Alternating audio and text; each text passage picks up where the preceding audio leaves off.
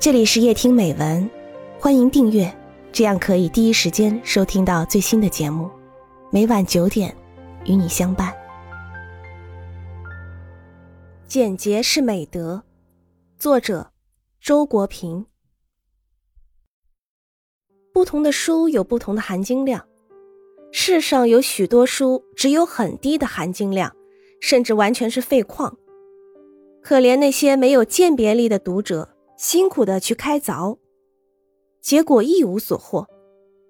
含金量高的书，第一，言之有物，传达了独特的思想或感受；第二，文字凝练，赋予了这些思想或感受以最简洁的形式。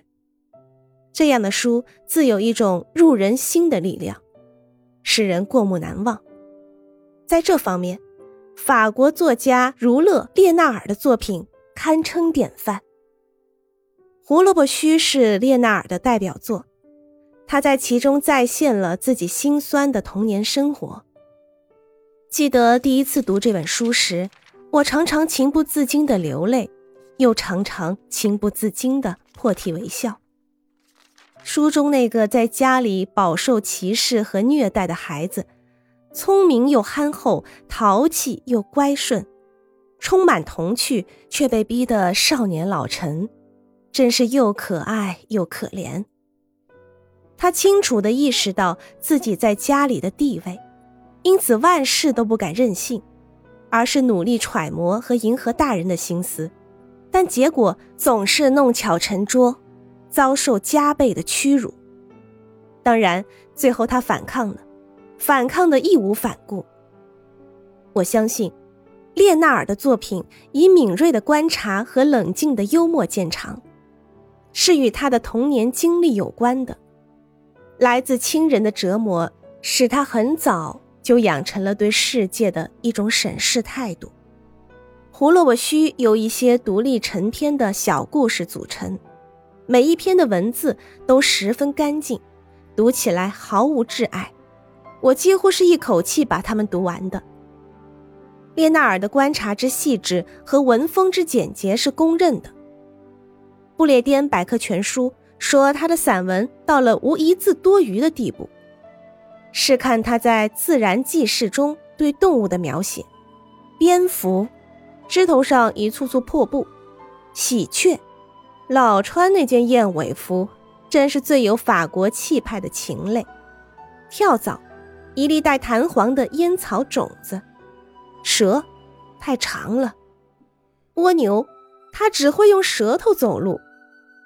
列纳尔的眼力好，笔力也好，他非常自觉地锤炼文字功夫，要求自己像罗丹雕塑那样进行写作，凿去一切废料。他认为，风格就是仅仅使用必不可少的词，绝对不写长句子。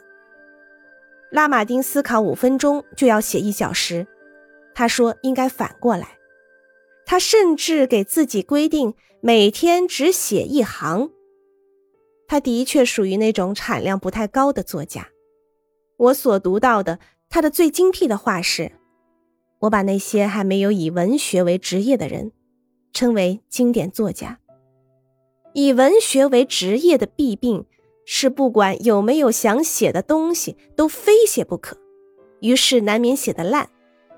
当然，一个职业作家仍然可以用非职业的态度来写作，只写自己真正想写的东西，就像列纳尔那样。对于一个作家来说，节省语言是基本的美德。所谓节省语言，倒不在于刻意少写。而在于，不管写多写少，都力求货真价实。这一要求见之于修辞，就是剪除一切可有可无的词句，达到文风的简洁。由于惜墨如金，所以果然就落笔成金，字字都掷地有声。在印刷垃圾泛滥的今天，我忽然怀念起列纳尔来，于是。写了上面这些感想。